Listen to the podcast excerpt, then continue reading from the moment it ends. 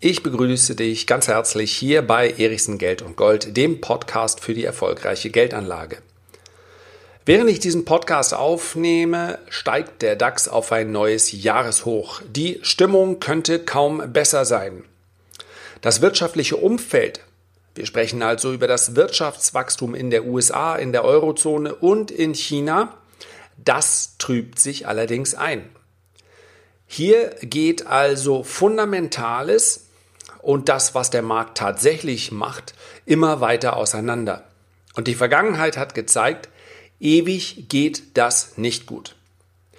Meine Einschätzung zur Lage der Dinge und selbstverständlich auch meine klaren Marken, wenn wir über den DAX sprechen, die möchte ich dir in diesem Podcast gerne mitteilen.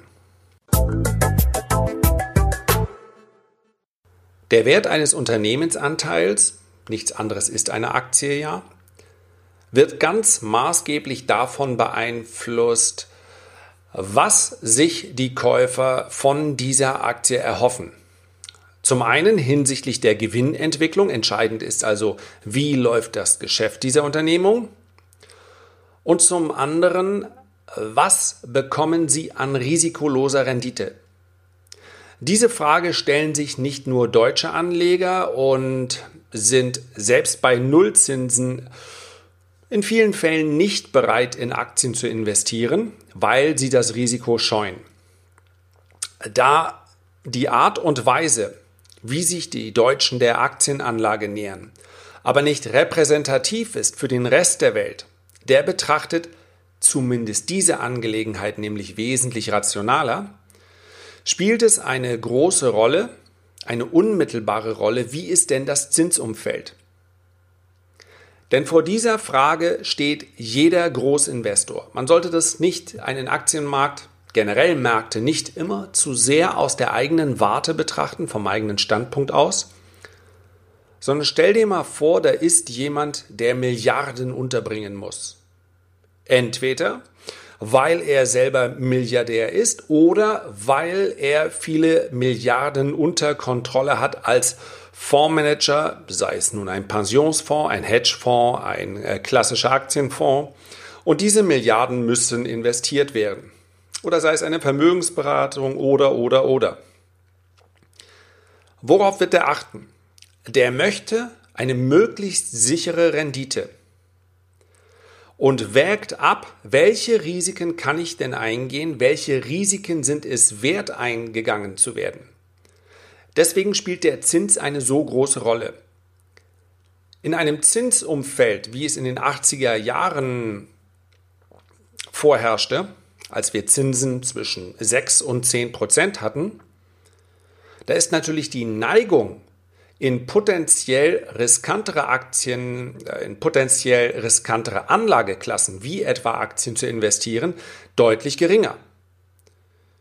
Denn der Manager dieser über diese Milliarden, der wird sagen, meine Güte, 6, 7, 8 Prozent, das ist doch ganz hervorragend. Dafür muss ich nun wirklich nicht das Risiko des Aktienmarktes eingehen. Und deswegen haben sich Aktien in den 80er Jahren deutlich schwächer entwickelt als in den Jahren zuvor und danach, jeweils als die Zinsen niedriger waren. Und das erklärt auch, warum wir schon so einen langen Zeitraum eine Hosse sehen, und zwar an allen Aktienmärkten. In den USA ganz besonders, aber auch in Europa. Und es erklärt beispielsweise auch, warum in den einzigen drei beziehungsweise vier Monaten der vergangenen acht Jahre, als Zinserhöhungen wirklich ein Thema waren, bis hin zur Zinswende, dass genau zu diesem Zeitpunkt die Aktien so stark eingebrochen sind wie seit vielen Jahren nicht mehr. Das war nämlich im vierten Quartal 2018, weil die Fed, die amerikanische Notenbank, gesagt hat, jetzt müssen wir die Zinsen endlich mal erhöhen. Das war verkehrt in Anführungszeichen. Das wissen wir mittlerweile, denn das Wachstum hat sich wieder deutlich eingeschwächt, abgeschwächt. Und insbesondere kann man auch sagen, die Fed ist sehr, sehr schnell zurückgerudert. Vielleicht, dass sie begründet ihre Zinsschritte mehr oder weniger immer mit den gleichen Sätzen. Es geht natürlich um Konjunktur, es geht um Arbeitslosigkeit, also um wirtschaftliche Daten im weitesten Sinne. Aber vielleicht hat die Fed auch auf das reagiert, was die Wall Street veranstaltet hat. Sie ist nämlich deutlich eingebrochen, über 20 Prozent. Der Markt wollte keine Zinswende und sie ist vom Tisch. Das nur als kleine Vorbesprechung, denn es ist äh, sehr, sehr wichtig, dieses Thema Zinsen richtig einzuordnen. Die Zinsen werden vermutlich noch sehr lange niedrig bleiben. Der Handelsstreit zwischen den USA und China, ja, der hat sich nach dem Treffen am Wochenende am Rande des G20-Gipfels zwar etwas entspannt. Die wahre Überraschung aus meiner Sicht war im Übrigen, dass die USA das Embargo gegen Huawei, einige sagen auch Huawei, aber ich habe gelernt, es heißt Huawei, dass sie dieses Embargo lockern und dann nicht weiter an der Zollschraube drehen. Dafür hat sich übrigens China bereit erklärt, Agrarprodukte äh, von Donald Trump zu kaufen. Und wir merken, der Wahlkampf hat begonnen, denn das sind Donald Trumps Stammwähler im Mittleren Westen. Genau die profitieren davon, wenn China Soja und Agrarprodukte äh, kauft. Dazu gleich noch mehr. Der Wahlkampf, ja, im November 2020 ist, steht die nächste Präsidentschaftswahl an. Der Wahlkampf wird uns in den nächsten Monaten beschäftigen. Denn eines ist klar. Und ich, ja, ich tue mich wirklich schwer damit, das zuzugeben, aber es ist so. Politische Börsen haben überhaupt keine kurzen Beine mehr. Und wir brauchen nicht mal sagen, politische Börsen. Seien wir ganz ehrlich, es ist Donald Trump und sein Twitter-Account, der momentan der große Marionettenspieler der, der Weltbörsen ist. Traurig, das sage ich ganz offen, denn normalerweise sollte man sich einen etwas na sagen wir mal, einen etwas weiter gefassten Eindruck vom Markt verschaffen. Aber es ist so, wenn Donald Trump sagt, jetzt muss ich mal was raushauen, um den Markt wieder zu befeuern, dann gelingt ihm das auch. Und im Übrigen, vielleicht hast du Lust, mal dir den Twitter-Account von Donald Trump anzusehen. Das geht auch, wenn du selber kein Konto bei Twitter hast. Da wirst du feststellen, praktisch ähm, keine Woche vergeht, in dem Donald Trump, in der Donald Trump nicht klar äußert, wie was für eine herausragende Leistung es von ihm gewesen sei, die Börsen auf immer neue Hochs zu treiben. Heute macht nicht nur der DAX ein neues Jahreshoch, sondern der S&P 500 gleichzeitig ein neues Allzeithoch, genau wie der Dow Jones und der Nasdaq wird auch auf ein neues Allzeithoch ausbrechen, so sieht es aus. Und dafür feiert sich der Mann höchstpersönlich. Das allein wäre ein Thema, ob das diese Art von Einflussnahme ähm, wirklich gesund ist auf Dauer oder nicht. Ja, man stelle sich mal vor, das würde ein Politiker in, in Osteuropa oder in Südamerika genauso machen. Man würde ihm ähm, massive Einflussnahme vorwerfen. Man würde die Unabhängigkeit von Notenbanken in Frage stellen, wenn ein Präsident immer wieder öffentlich den Chef seiner Notenbank, in dem Fall Jerome Powell, immer wieder kritisiert für seine Zinspolitik. All das würde man jedem auf der Welt vorwerfen und offen gesagt, viele werfen es auch Donald Trump vor. Der einzige Unterschied, der mächtigste Mann der Welt lässt sich nicht ans Punkt, Punkt, Punkt, Punkt, Punkt, Punkt. Ihr wisst, was ich sagen will. Also, es ist ihm schlicht egal, was der Rest der Welt darüber denkt. Kritische Medien sind sowieso Fake News. Das alles, diese Informationen sind keine Interpretation, sondern die stehen so im Twitter-Account. Also gerne mal reinschauen, wenn ihr Lust habt, denn das ist ein großer Faktor. Zu überlegen, wie wird Donald Trump sich wahrscheinlich in den nächsten Monaten verhalten, spielt eine Rolle bei Anlageentscheidungen, die zumindest auf Sicht von Monaten ausgelegt werden. Ja? Wenn ich über Jahrzehnte hinweg investiert bleibe in einem Aktienmarkt in Form des Aktiensparens oder des ETF-Sparens, dann sollte man sich dieses tägliche Getöse gar nicht antun, denn wir wissen, quer durch alle Zeiten, quer durch alle politische Stimmung hat die Anlageklasse Aktie stets solide Ergebnisse gebracht. Es geht aber heute um eine etwas kurzfristigere Einschätzung der nächsten Monate. Eine Lösung im Handelsstreit ist das, was wir da nämlich äh, bekommen haben, nicht. Es ist vermutlich eher eine Taktik, um das Ganze ja, nicht zu negativ auf die Märkte wirken zu lassen.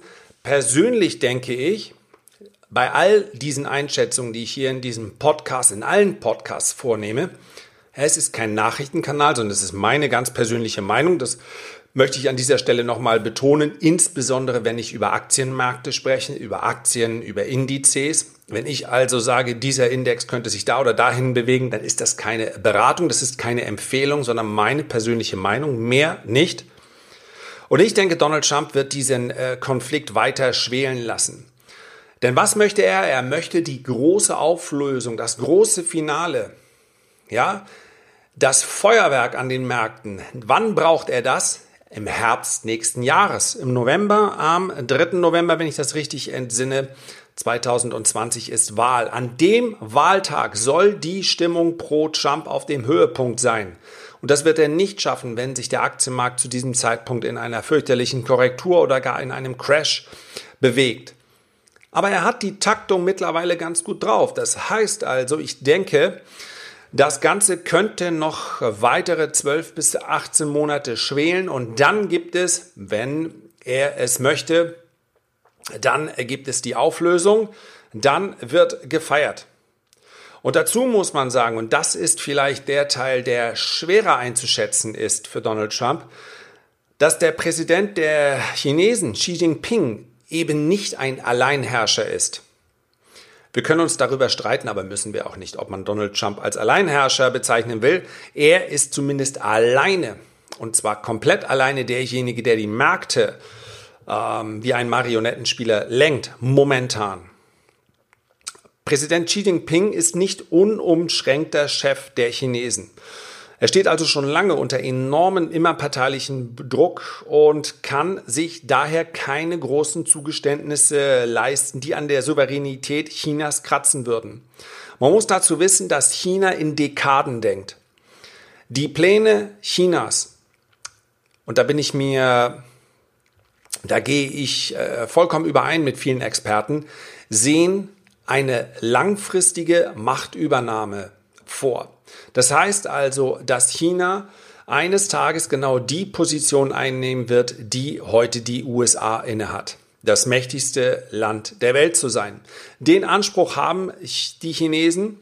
Immerhin das bevölkerungsreichste Land der Welt, nicht ganz das größte. Russland ist noch größer als China, aber von seiner wirtschaftlichen Kraft her wird China die USA in den nächsten da gibt es unterschiedliche Schätzungen, acht bis 15 Jahren auf jeden Fall überholen. Und das ist noch konservativ. Aber zu einer wirtschaftlichen Kraft gehört in diesen Zeiten bedauerlicherweise auch immer noch eine militärische Kraft. Also, China hat einen langfristigen Plan. Und insofern ist nicht davon auszugehen, dass der Kniefall vor Washington äh, kommen wird. Vielmehr, und darin liegt natürlich auch eine Stärke von Donald Trump, wir haben es im Mexiko-Konflikt gesehen.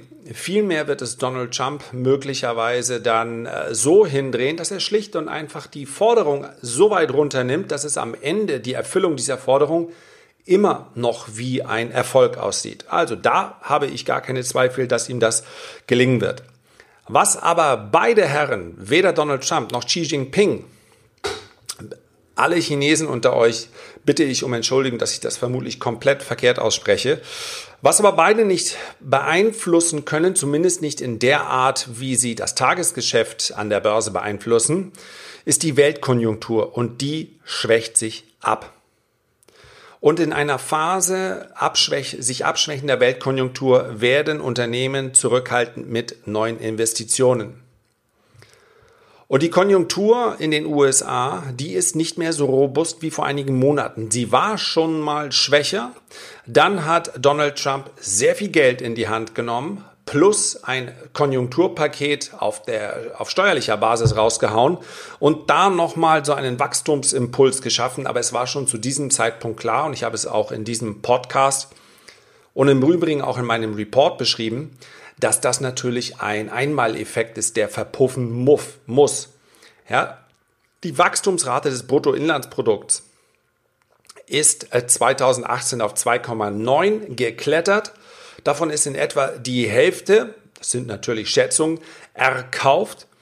Insofern ist für 2019 der Rückgang auf 2,5 Prozent zu erwarten und 2020 könnte sich dann das Wachstum nochmal auf 1,9 abschwächen, 1,9 Prozent. In der Eurozone setzte der Abschwung schon sehr viel früher ein, 2018. Hier gibt es gemessen an den sehr, sehr schwachen Wachstumsraten, die wir aktuell sehen, gibt es die Möglichkeit, einige Experten rechnen damit, dass es 2020 zu einer kleinen Erholung kommt. Das allerdings, auch das hängt ganz wesentlich davon ab, ob es zu einer weiteren Eskalation im Handelsstreit mit den USA kommt. Denn erinnern wir uns daran, China ist zwar heute das ganz große Thema, tatsächlich fing das Ganze an, aber damit an, dass Donald Trump ja sich die Eurozone vorgenommen hat und äußerst unzufrieden war mit dem Handelsbilanzüberschuss und so weiter. Was aber sicherlich den, die Weltkonjunktur am meisten beeinflusst.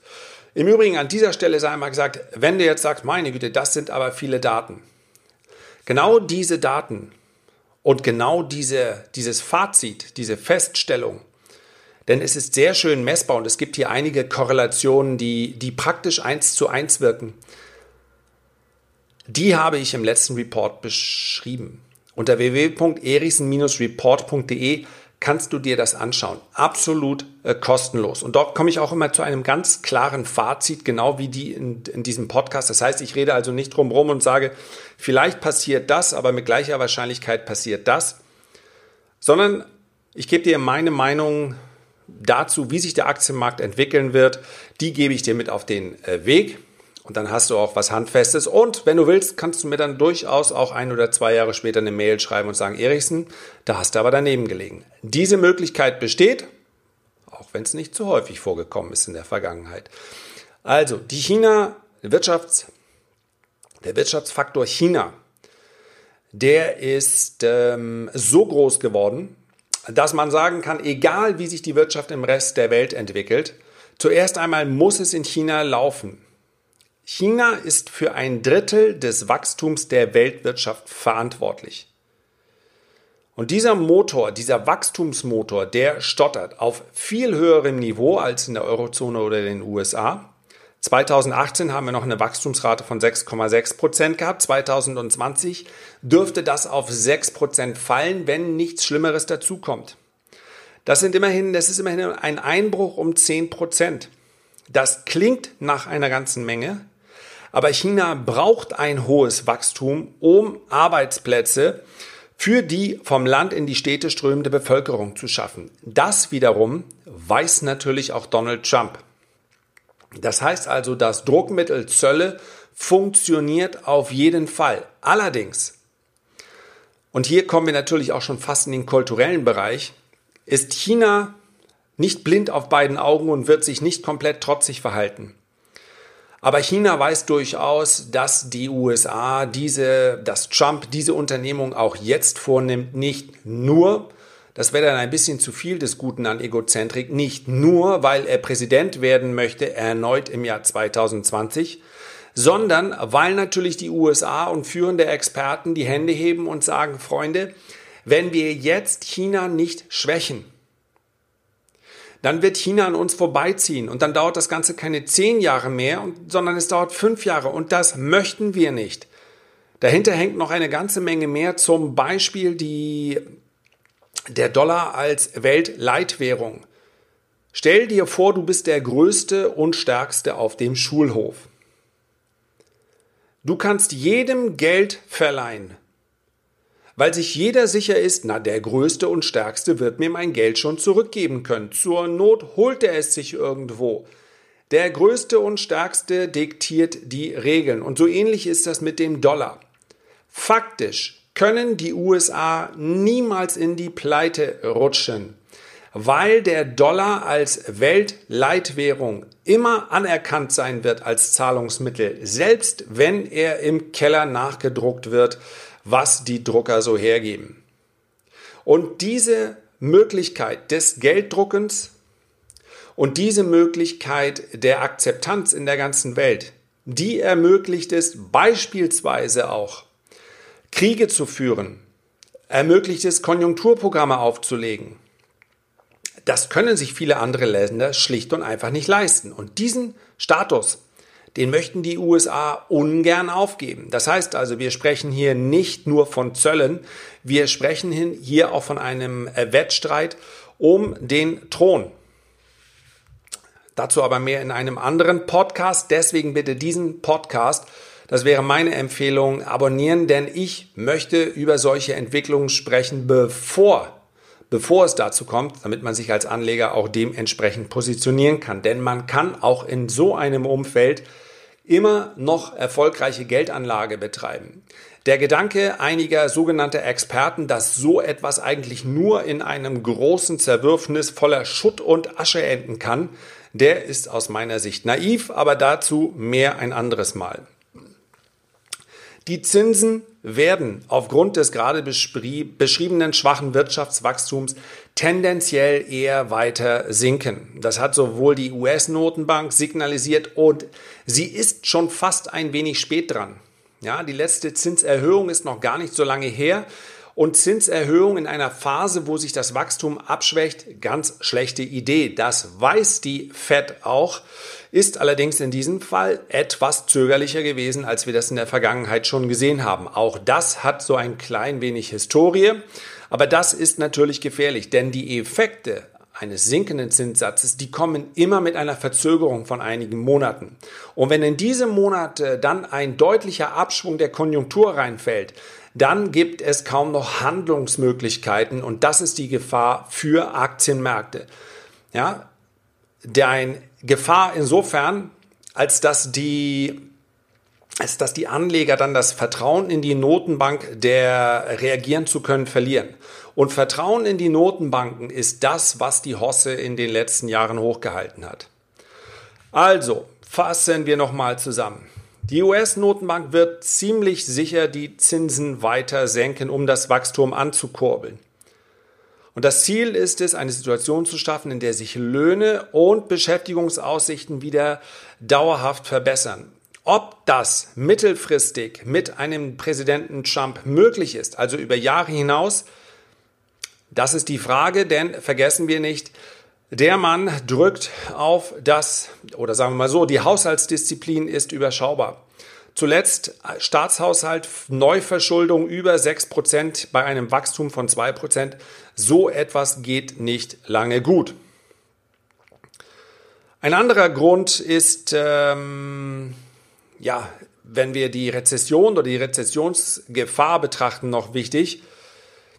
Donald Trump kann sich eine Rezession, im Prinzip nicht mal eine Abschwächung der Wirtschaft, ganz sicherlich aber keinen Einbruch des Aktienmarktes in den nächsten 18 Monaten erlauben. Ich weiß, dass diese Theorie, ja, sie ist natürlich aus ökonomischer Sicht müsste man davon ausgehen, dass ein Markt effizient ist. In einem Buch über Ökonomie ob nun über Betriebswirtschaft oder Volkswirtschaft, ob wir darüber sprechen, wird niemals der Faktor Präsident auftauchen in einem demokratischen System. Der Faktor Präsident ist aber aus meiner Sicht in diesem Fall ein beherrschender. Präsidentschaftswahl im Herbst 2020 und bis dahin muss der Aktienmarkt weiter laufen. Und das heißt also, nicht nur niedrige Zinsen, sondern möglicherweise, falls das notwendig wird, auch noch weitere Konjunkturprogramme. Ja, da ist natürlich, denn offiziell ist die Federal Reserve und ich glaube es auch, die amerikanische Notenbank unabhängig von dem, was der Präsident sagt. Das hat Herr Paul gerade auch nochmal betont, wobei mir solche öffentlichen Bekundungen ähm, ja schon fast etwas suspekt vorkommen, denn eigentlich muss man nichts öffentlich betonen, was ja sowieso immer schon so war. Das heißt also, er hört durchaus die Sirenen da aus Washington und insofern spürt er den Druck. So oder so, Donald Trump ist ein Präsident der Wall Street und die wird er, koste es was es wolle, hochhalten. Soweit also ganz kurz ähm, kommen wir jetzt noch zu dem Indizes zum DAX selber. Ich nehme diesen Podcast auf. Am, was haben wir denn heute? 3. Juli, also Mittwoch, also am Tag, einige Stunden bevor du ihn hörst. Um 11.47 Uhr handelt der DAX bei 12.617 Punkten. Aus meiner Sicht haben wir eine Unterstützungszone zwischen 12.300 und 12.400 Punkten und den nächsten Widerstand bei etwa 12.800 Punkten. Oberhalb von 12.800 Punkten ergibt sich deutliches Potenzial für den DAX, insbesondere also aus technischer Sicht selbstverständlich. Man sollte niemals davon ausgehen, dass ein DAX dieses oder jenes tun muss, wenn diese oder jene Marke überschritten ist. Es geht hier um die charttechnische Betrachtung eines Index. Insbesondere wirkt aber auch der DAX sehr, sehr freundlich unter, ja, unter Berücksichtigung der Tatsache, dass die amerikanischen Indizes, wie eben schon genannt, auf neue Allzeithochs ausbrechen. Und auch wenn der DAX durchaus nicht eins zu eins mitläuft mit den US-Indizes, sonst würde er nicht 1000 Punkte unter seinem Allzeithoch notieren. Grundsätzlich ist die Stimmung diesseits und jenseits des Atlantiks relativ ähnlich. So, das war's für heute. Ausnahmsweise möglicherweise etwas äh, komplexer. Aber nochmal der Hinweis, wem das zu viele Informationen auf einmal waren der schaut bitte unter www.erichsen-report.de.